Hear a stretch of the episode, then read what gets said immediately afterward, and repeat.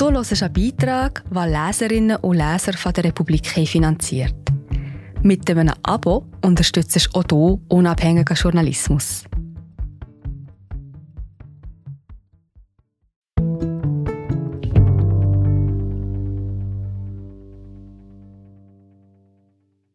In der Schweiz konzentrieren sich immer mehr Vermögen bei den Reichsten der Reichen. Gleichzeitig nimmt die Armut zu. Die Entwicklung droht die Gesellschaft auseinanderzureißen. Ein analytischer Blick auf zwei Extreme. Gut geht. Von Priscilla Imboden und Jana Schmid. Gelesen von Magdalena Neuhaus. Ein Dutzend Menschen stehen an diesem Januartag Schlange vor dem reformierten Kirchgemeindehaus in Bethlehem bei Bern. Sie sind früh dran. Die Türen zur Essensausgabe des Hilfswerks Tischlein deck dich gehen erst in einer halben Stunde auf. Meine Kinder würden gerne Eier essen, aber dafür reicht es im Moment nicht, sagt eine Frau und stellt sich hinten an. Sie ist verheiratet, hat zwei Kinder und bezieht Asylsozialhilfe. Es sei schwieriger geworden mit dem Geld. Wenn ich ehrlich bin, hundertprozentig genug zu essen haben wir nicht. In den 37 Minuten, in denen die Frau wartet, vergrößert sich das Vermögen der Reederfamilie Aponte in Genf um 774.000 Franken. Die Familie besitzt den globalen Container- und Kreuzfahrtschiffkonzern Mediterranean Shipping Company, MSC. Dank der Containerknappheit auf den Weltmärkten wurden die Apontes im letzten Jahr 11 Milliarden Franken reicher. Ein Rekord unter den reichsten der Schweiz. In Bern-Bethlehem kommt nun eine Frau mit einer vollen Einkaufstasche aus dem Kirchgemeindehaus. Sie ist verheiratet und hat fünf Kinder, eines davon leidet an Diabetes. Die Familie möchte sich einbürgern lassen. Aber das ist nur möglich, wenn sie keine Sozialhilfe bezieht. Der Mann verdient pro Monat 5000 Franken netto, die Frau etwa 500 Franken dazu. Das reicht für die siebenköpfige Familie kaum zum Leben. Es ist ein bisschen streng, sagt die Frau. Aber wir müssen durchhalten, sonst können wir den Schweizer Pass nie erhalten. In den 25 Minuten, in denen die Frau Tischlein deck dich besucht, vergrößert sich das Vermögen von Gerard Wertheimer aus Genf um 428.000 Franken. Er ist Besitzer des Luxuskonzerns Chanel und der Mann in der Schweiz, dessen Vermögen sich im letzten Jahr am zweitstärksten vermehrt hat. Ein Mann sitzt auf der Mauer vor der reformierten Kirche in Bern-Bethlehem, an seinem Arm baumelt eine leuchtend rote, leere Einkaufstasche. Er ist zum ersten Mal bei der Essensausgabe. 38-jährig ist er, alleinstehend, Schweizer Bürger und Sozialhilfebezüger. Ich bin ein starker Raucher, also spare ich beim Essen und bei Pflegeprodukten. Wenn das Geld nicht für die ganze Woche reicht, dann esse ich manchmal auch gar nichts. In den 17 Minuten, in denen der Mann Lebensmittel holt, steigt das Vermögen der Familie Blocher um 40.000 Franken. In den letzten zehn Jahren wuchs es von 2,5 auf 15 Milliarden an, weil sich der Wert der Ems Chemie entsprechend steigerte. Sie gehört der Familie Blocher. Aponte, Wertheimer, Blocher. Das sind lediglich drei Beispiele für eine Entwicklung, die in der Schweiz schon vor Jahren eingesetzt hat. Die Reichsten werden reicher und reicher. Neu hingegen ist, dass in der Schweiz auch immer mehr Menschen ärmer werden. Zwar geht die Armut gemäß der letzten Armutsstatistik zurück und auch die Sozialhilfequote sinkt. Aber die offiziellen Zahlen sind veraltet und hinken der Realität weit hinterher. In jüngster Zeit beobachten wohltätige Organisationen nämlich alle das Gleiche. Sie erleben einen regelrechten Ansturm von Bedürftigen. Bei Tischlein deck dich beispielsweise beziehen rund 23.000 Menschen jede Woche Lebensmittel, die von der Industrie, vom Detailhandel oder von der Landwirtschaft gespendet werden. Die letzten zwei Jahre waren herausfordernd, sagt Sprecherin Mina Dello Buono. Die Pandemie wurde praktisch abgelöst vom Ukraine-Krieg und von den steigenden Konsumentenpreisen. Täglich spüren wir eine größere Nachfrage, sagt sie. Die Organisation Schweizer Tafel, die Suppenküchen und Flüchtlingsunterkünfte beliefert, verzeichnete allein in den letzten Monaten einen Anstieg um 20 Prozent, wie sie auf Anfrage der Republik mitteilt. Einen traurigen Umsatzrekord vermeldet auch Caritas Schweiz. Die Verkäufe in den Caritas-Märkten, in denen Menschen mit knappem Budget einkaufen können, sind im letzten Jahr um ein Drittel gestiegen. Und das ist nur der Anfang. Wegen der Teuerung steigen die Lebensmittelpreise. Anfang Jahr wurden die Krankenkassenprämien deutlich erhöht und auch die Rechnungen für die Mietnebenkosten werden. Wir sind gerade wieder da. Ich bin Marie José, Wissenschaftsjournalistin bei der Republik. Und ich tue dich hier kurz stören. Mir gefällt bei der Republik, dass sie vertiefen. Es sind mehrheitliche Geschichten, die auf Hintergrund eingehen fürs Lesen oder Hören, beim Joggen, beim Kochen oder wie man noch einen langen Tag vor dem Computer einfach möchte die Augen zutun. Wir sind werbefrei und nur von unseren Leserinnen und Lesern finanziert. Unter republik.ch slash hallo kannst du auch hier ein Abo lösen. So, und das war es auch schon mit der Störung.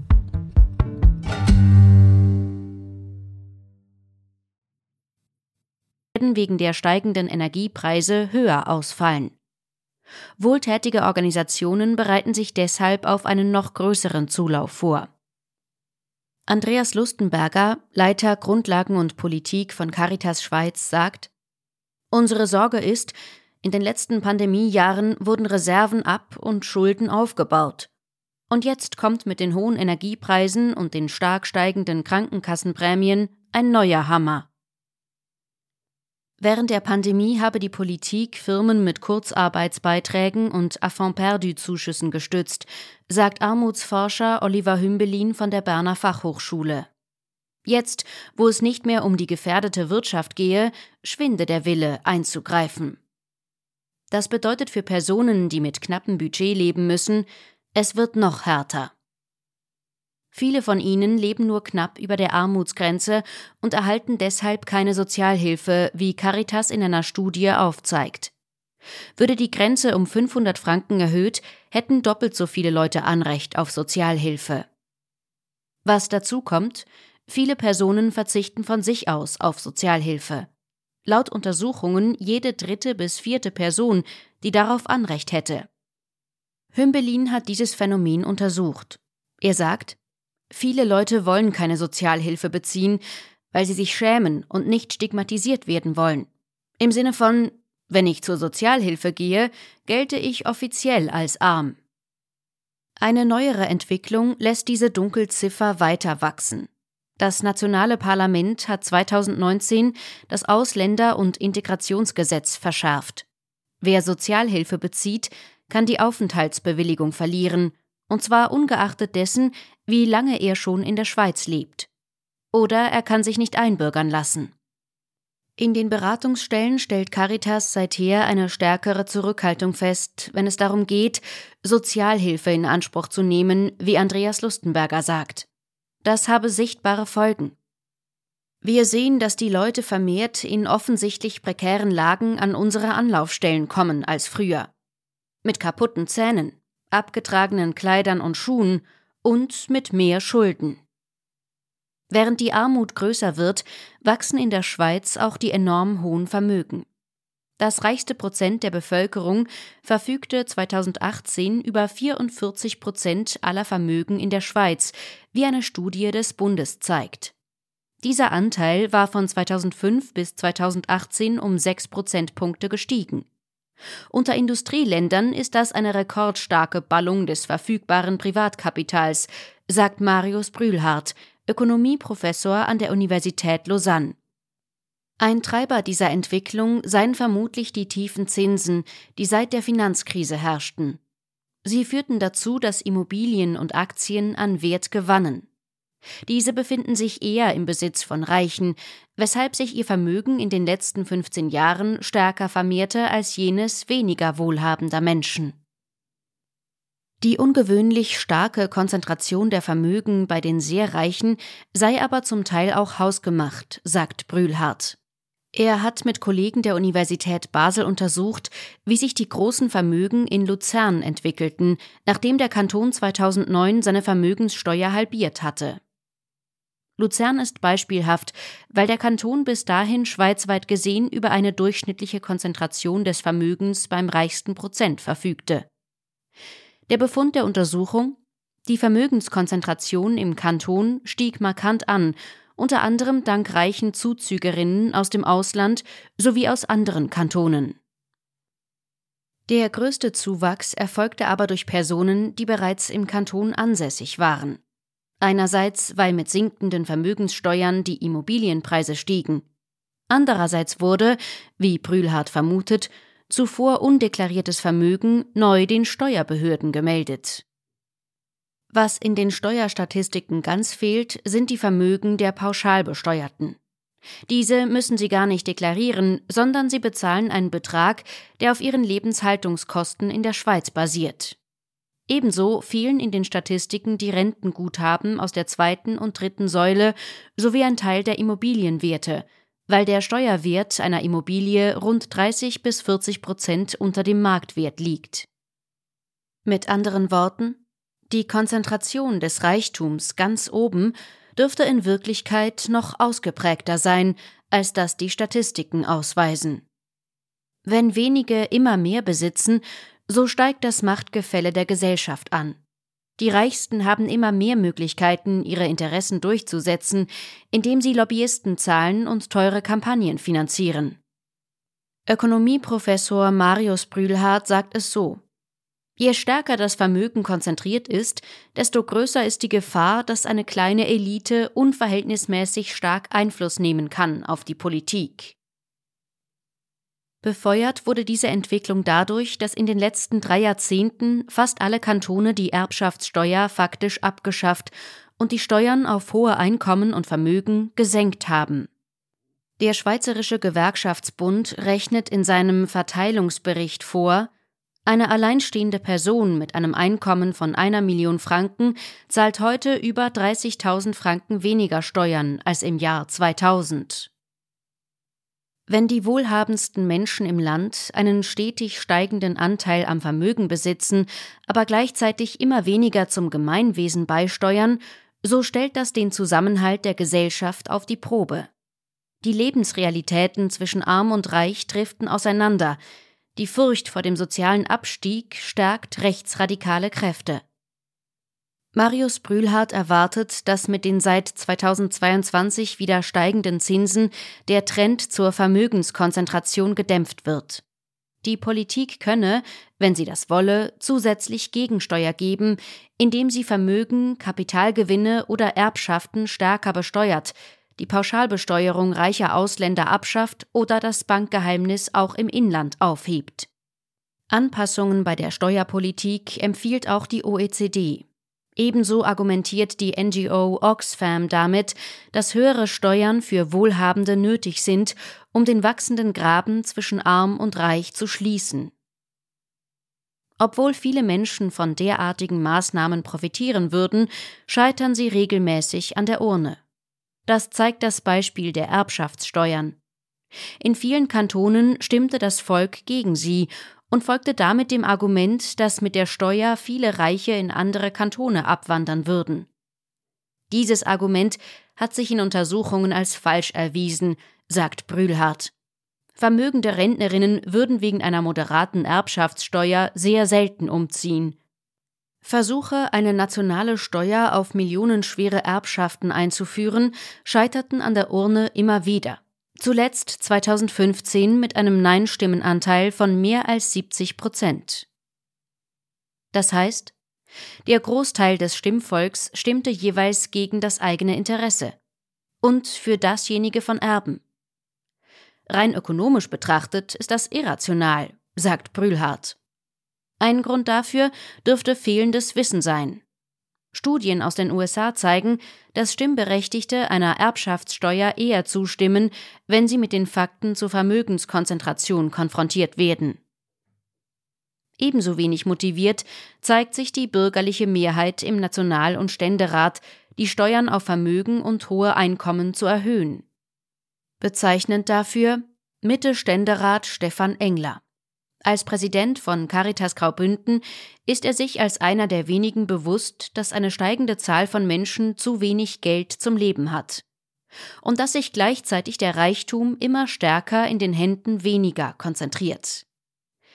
Er sagt zwar, es gibt eine solidarische Verpflichtung, zu schauen, dass die Gesellschaft nicht weiter auseinanderdriftet. Beim Thema höhere Vermögenssteuern erklärt er aber, er sei nicht sicher, ob ich das generell unterstützen würde. Und bei der Erbschaftssteuer winkt der Mittepolitiker gleich ganz ab. Das bedeutet, das gesellschaftliche System in Frage zu stellen, das auf der Weitergabe des Vermögens an die Nachkommen aufbaut. Mehr Bereitschaft zeigt Engler, am unteren Ende der Gesellschaft anzusetzen. So könnte er eine wichtige Rolle dabei spielen, einer parlamentarischen Initiative von SP-Nationalrätin Samira Marti zum Erfolg zu verhelfen. Armut ist kein Verbrechen, heißt sie. Wer krank wird oder einen Schicksalsschlag erlebt und deswegen Sozialhilfe braucht, soll deswegen nicht den Aufenthaltsstatus riskieren, sagt der Mitte-Politiker. Der Vorstoß ist im Nationalrat angenommen worden und geht im Juni an den Ständerat. Er werde im Ständerat dafür lobbyieren, sagt Engler, sowohl bei seinen Parteikollegen der Mitte als auch bei sozial verantwortlichen FDP-Mitgliedern. Solche Verbündete hat er allerdings noch nicht gefunden. Und was nun? Caritas Schweiz empfiehlt Prämienverbilligungen und den vollen Teuerungsausgleich auf AHV und IV-Beiträge, um den von Armut betroffenen Menschen zu helfen. Beim Teuerungsausgleich ist das Parlament zwar aktiv geworden und hilft den Rentnerinnen. Ob es aber mehr Geld für die Verbilligung von Krankenkassenprämien geben soll, was Familien unterstützen würde, darüber sind sich National- und Ständerat nicht einig. Das Parlament nimmt sich bei der Bekämpfung der Armut und der sozialen Schere Zeit, mit ungewissem Ausgang. Das ist kein neues Phänomen. Schon vor 50 Jahren sang der Berner Troubadour Manimatta Denen, was gut geht, ging's besser, ging's denen besser, was weniger gut geht. Was aber nicht geht, ohne dass denen weniger gut geht, was gut geht. Drum geht wenig, für dass es denen besser geht, was weniger gut geht. Und drum geht's auch denen nicht besser, was gut geht. Seit Matta das Lied gesungen hat, ist der Graben zwischen Reich und Arm nicht etwa kleiner geworden, sondern größer. So sagt die Frau mit den fünf Kindern bei der Essensausgabe von Tischlein deck dich in Bern-Bethlehem Meine Kinder freuen sich immer auf den Montag, weil ich dann manchmal Eiscreme oder Joghurt von hier mitbringe. Das können wir uns sonst nicht leisten. Ins Restaurant geht die Familie nie. Auch Hobbys der Kinder musste sie unterbinden. Und etwas lastet momentan besonders schwer auf der Mutter. Eine Zahnarztrechnung über 3000 Franken. Ich habe keine Ahnung, wie wir die bezahlen sollen. Keine solchen Sorgen muss sich Ivan Glasenberg machen, der 10 Prozent am Rohstoffgiganten Glencore mit Sitz im Kanton Zug hält. In der Minute, in der die Mutter von ihren Sorgen mit der Zahnarztrechnung erzählt, ist sein Vermögen um mehr als 3000 Franken gewachsen.